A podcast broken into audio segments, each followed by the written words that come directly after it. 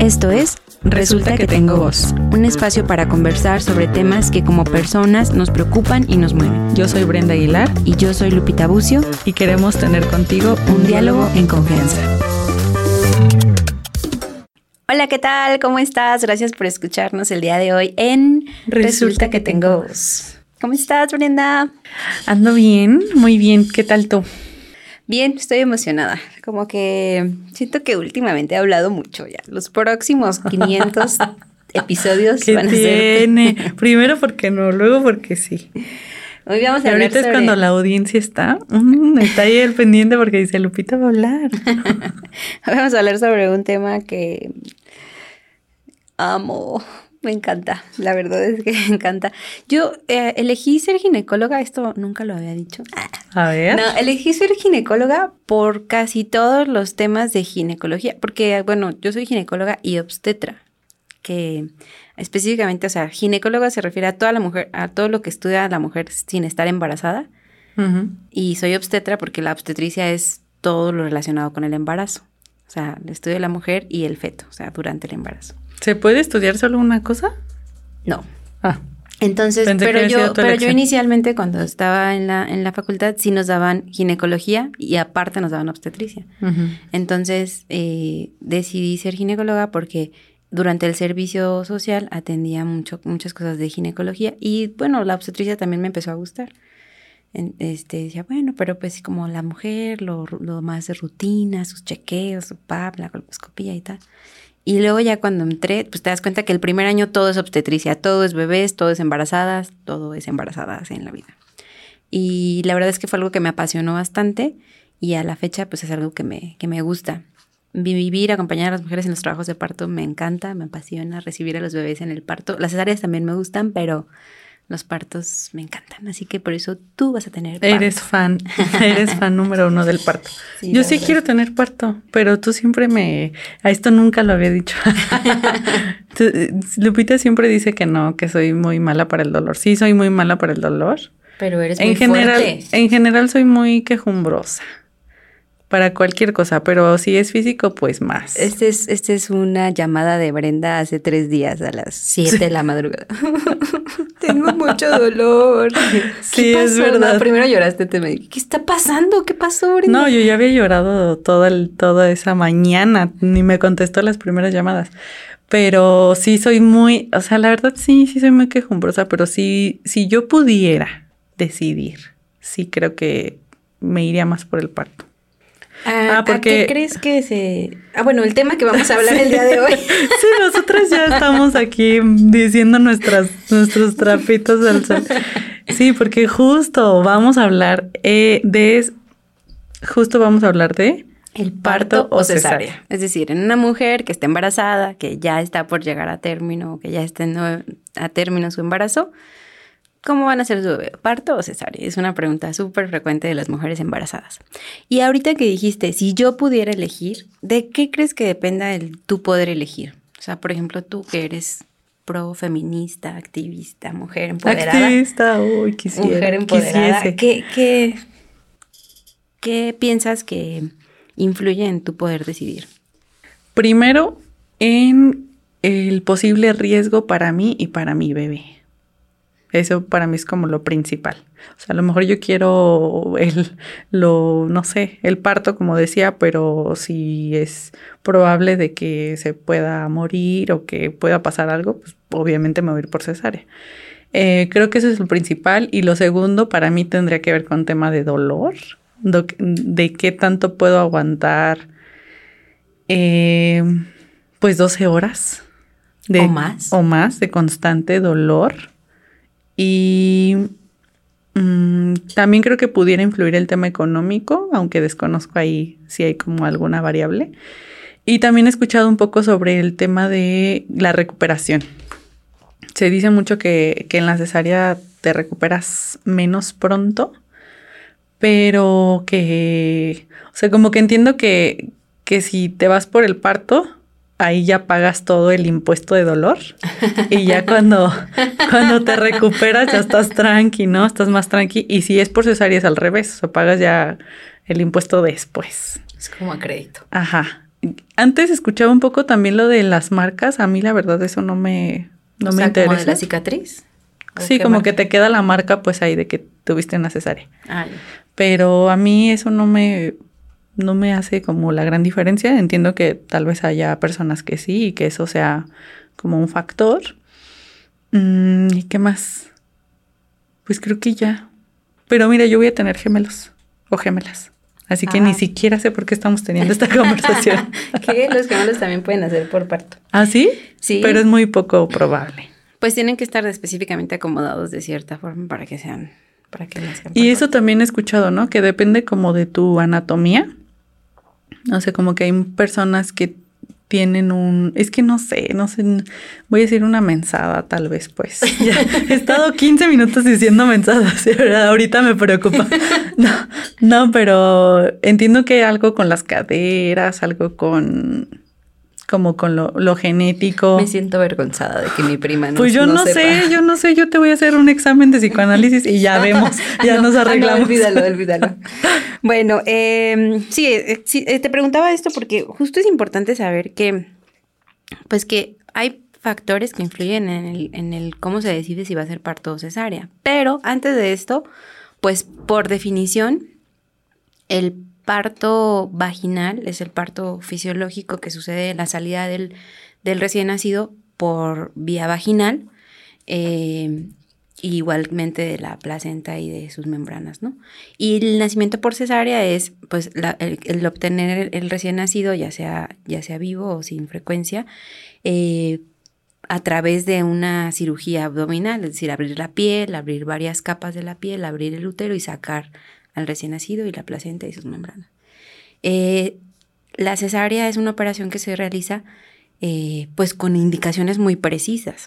Inicialmente pues e, el uso de la cesárea era con un uso emergente, es decir, para salvar la vida del feto y o de la mamá o de los dos. Entonces, es una cirugía que se debe realizar con indicaciones muy precisas. Y entonces existen eh, indicaciones absolutas, indicaciones relativas, o sea, indicaciones en las que no hay otra más que sea cesárea, que es a lo que me imagino que tú te refieres cuando, bueno, si hay un riesgo y tiene que ser cesárea, pues ahora sí que lo que sea. O hay indicaciones relativas en las que se puede intentar un trabajo de parto, pero que no descartamos la posibilidad de que sea necesaria, o bien cuando se puede iniciar una prueba de trabajo de parto, ¿no? Y aquí eh, lo, que me gustaría decir antes es que lo ideal es que si un embarazo es de bajo riesgo y que tiene eh, todo para que pueda suceder como parto no vaginal, lo ideal es que todos los embarazos concluyeran en un parto vaginal, porque es lo más fisiológico, porque la recuperación es mucho más eh, sencilla, porque la adaptación del recién nacido es mucho más favorable, porque sus pulmones tienen una manera en la que se comprimen y luego se, se, expanden los alveolos en la primera inspiración y el pasar por el canal del parto les ayuda, porque les ayuda todo el trabajo de parto, ¿no? Entonces, ahora, lastimosamente no todos los bebés tienen, y las embarazadas, no todos cumplen con las características para un parto vaginal. Como él influye en un montón de cosas, un montón de cosas, pero una de ellas, el tamaño del bebé, el tamaño de la pelvis de la mamá, que es a lo que tú te referías con la anatomía, que los, la pelvis de la mamá sea suficiente para un bebé, pues, de cierto peso. Y entonces hay bebés que no pueden hacer por parto vaginal, ya sea porque el bebé viene muy grande, estamos hablando de un bebé de más de 4 kilos, o porque a lo mejor es un bebé de 3,900, pero la pelvis de la mamá es muy, muy pequeña para ese peso, ¿no? Aunque no sea de más de 4 kilos. Pero pues a lo mejor estamos hablando de tallas bajas, mujeres bajitas, etc. Eh, o a lo mejor incluso hasta malformaciones, es decir, bebés que vengan con hidrocefalia, que normalmente la cabeza está más grande, pues quizá el peso es de 3,500, pero su cabeza es muy grande, no podrá pasar por el canal del parto. Entonces pueden ser cosas que afecten el tamaño, tanto que el bebé sea más grande como que la pelvis sea más pequeña. Entonces, eh, algunas de estas son indicaciones absolutas, o sea, no, no, no, hay que intentar una prueba de trabajo. No hay negociación. Eh, pacientes que tienen cirugías en su matriz, o sea, que su matriz se ha abierto por cirugías, por quitar miomas, por alguna cirugía eh, de un embarazo ectópico que fue, que tuvo que pues, operar el útero también. dos o más, aquí en México dos o más cesáreas anteriores pues son prácticamente una indicación absoluta por el riesgo de que ahí donde hay una cicatriz en el útero, en la matriz, pueda romperse al trabajo de parto, cada contracción, cada contracción. Eh, algunas, la, bueno, más bien todas las urgencias, las emergencias del nacimiento, del embarazo, perdón, que se desprenda la placenta, eh, que el cordón se salga antes de tiempo, porque se rompe la fuente y se salga el cordón, se llama prolapso de cordón. Hay un buen de miedos desbloqueados aquí ya. Ok. Pero todas, prácticamente las, las emergencias, pues deben resolverse por cesárea. Mm, por ejemplo, una mujer que tiene preeclampsia, pero que ya tiene trabajo de parto, no tiene que ser cesárea a menos que su preeclampsia, que es la presión alta en el embarazo, esté muy complicada o que falte mucho para su trabajo de parto o que simplemente sea la única solución para acortar el nacimiento del bebé. Igual en la diabetes en el embarazo no tienen que ser cesárea, pero si hay cierto descontrol, si el trabajo de parto falta mucho tiempo, si falló una prueba de trabajo de parto, bueno, ahí este ¿Qué es una prueba de trabajo de parto? Una prueba de trabajo de parto es cuando en una mujer que no tiene trabajo de parto se coloca medicamento para provocar un trabajo de parto ah, pero ya estás ahí en el momento, ¿no? o sea, no se hacen esas pruebas. No, no es como que te manden. Voy a ir a la prueba de maquillaje y luego a la de trabajo de parto.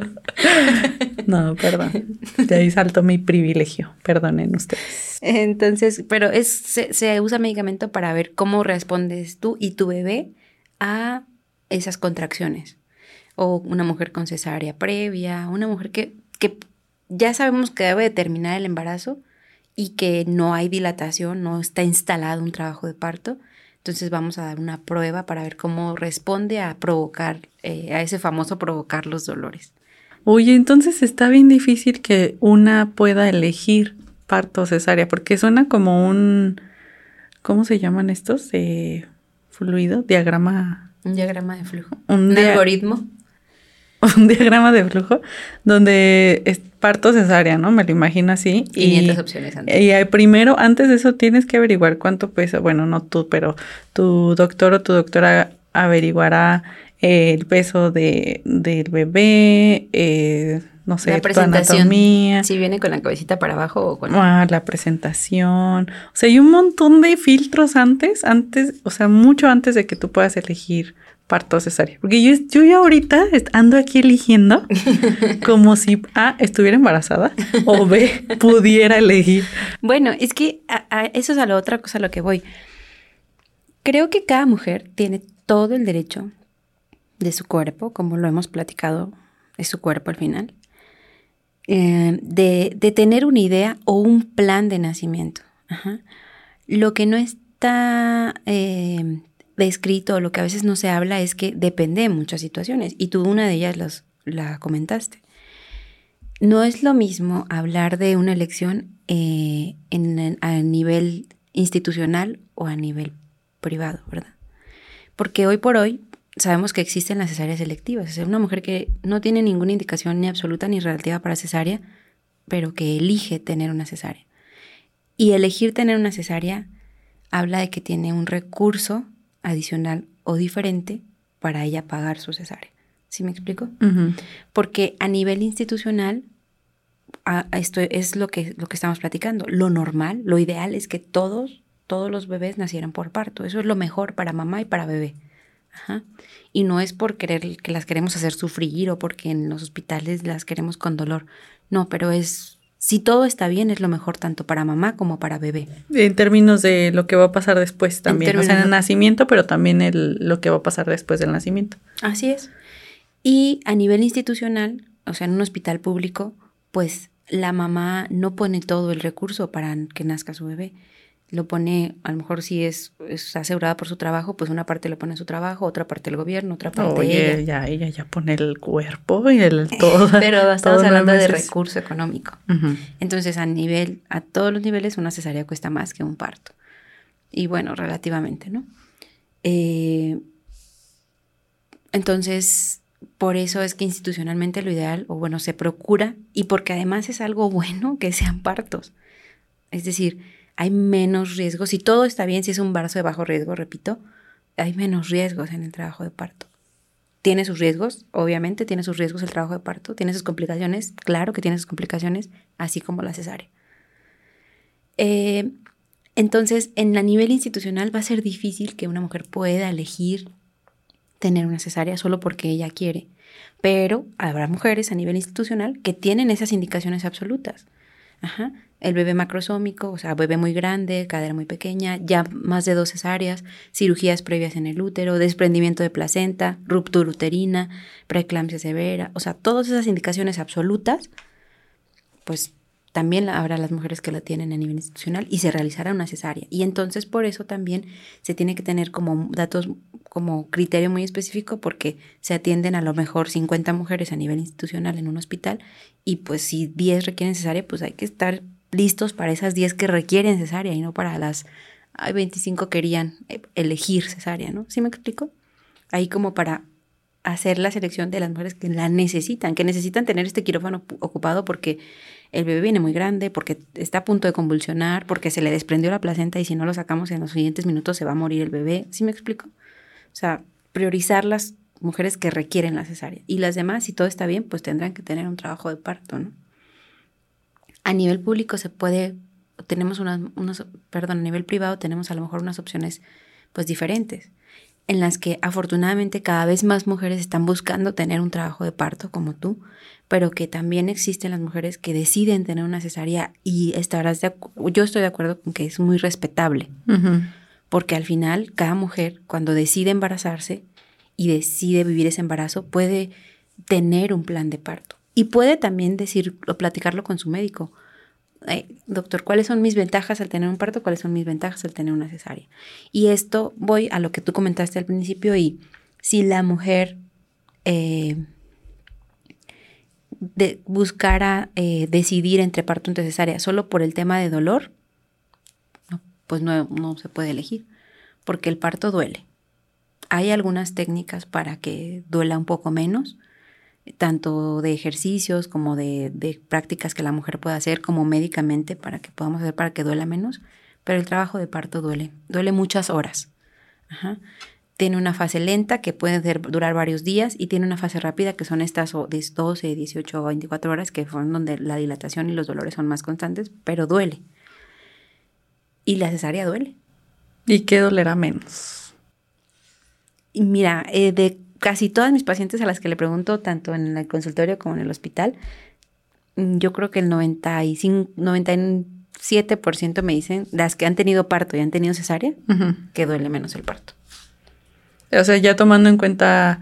Porque la cesárea duele muchos días después de la cesárea. Ah, el parto duele horas. Nace el bebé y un alivio. Mi mamá siempre me ha dicho, es que ya, una vez que nacieron ustedes, como que ya el dolor más, el dolor pues sí más hermoso porque ya está el bebé afuera y ya como que se quita el dolor.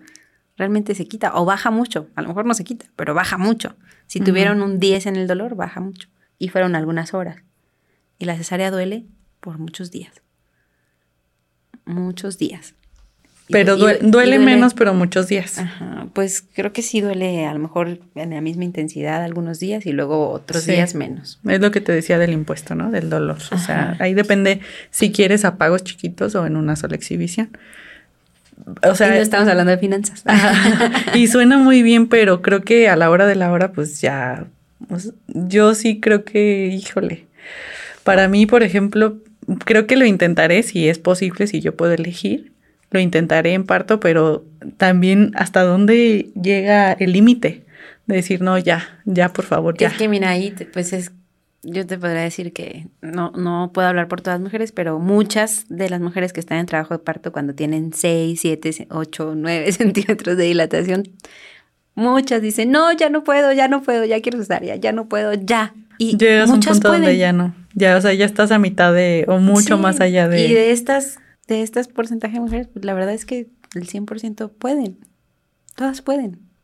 Y nadie se muere por el dolor. Voy a guardar este episodio para cuando Lupita esté en trabajo de parto.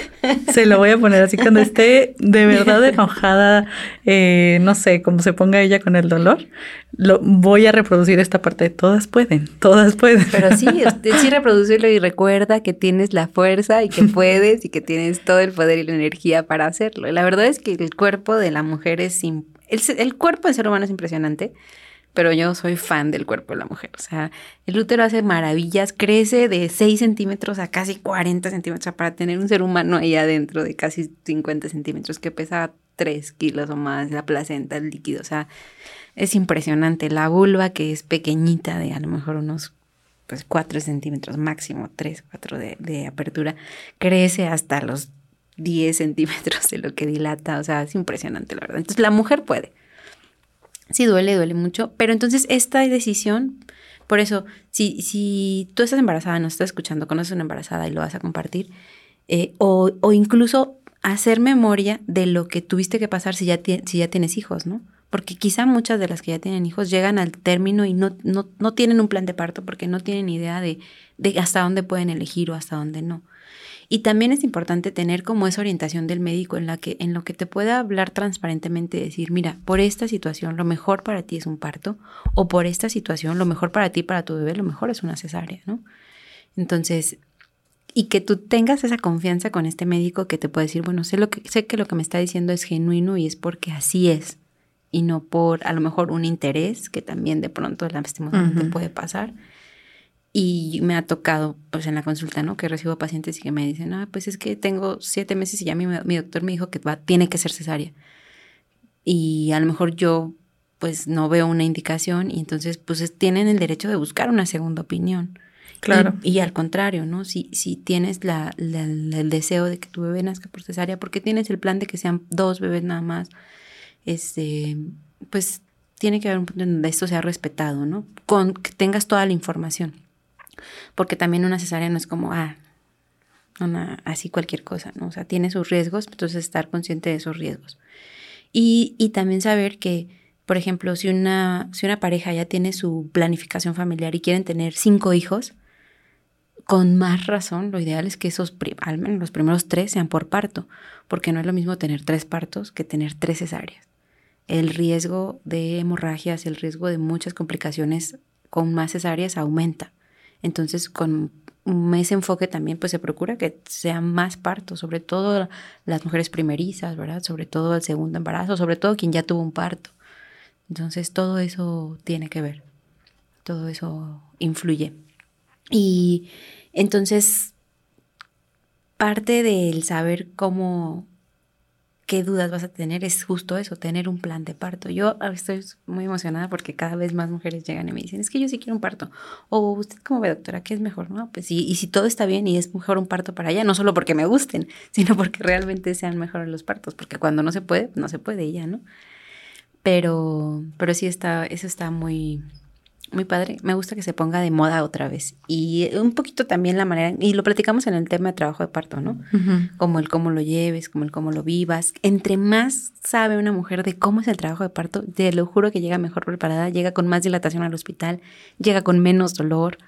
Eh, sí, más consciente de lo que llega más consciente de lo que está pasando. Entonces ahorita justo los sistemas de salud pública están teniendo como una transformación en esto de, de, llegar a un punto en el que tengan más opciones para manejar el dolor, no solo médica, sino como de ejercicios. Ah, me encanta. Y entonces está padrísimo. Se viene algo muy bonito en todo eso. La verdad es que... Pues qué bueno que andamos aquí esperando esos nuevos cambios. Eh, ¿Tienes más dudas de este tema? Un montón, muchísimas, pero... Otro episodio, ya me las anotas y me las mandas, por favor. Te la mando tu correo. ya, ya, es que parece, no quiero que sea una consulta de... de ¿qué, va ¿Qué va a elegir Brenda? Este episodio no se llama ¿Qué va a elegir Brenda? ¿Parto o cesárea? No, pero sí, es que siempre, si te fijas, siempre llegamos a las mismas conclusiones.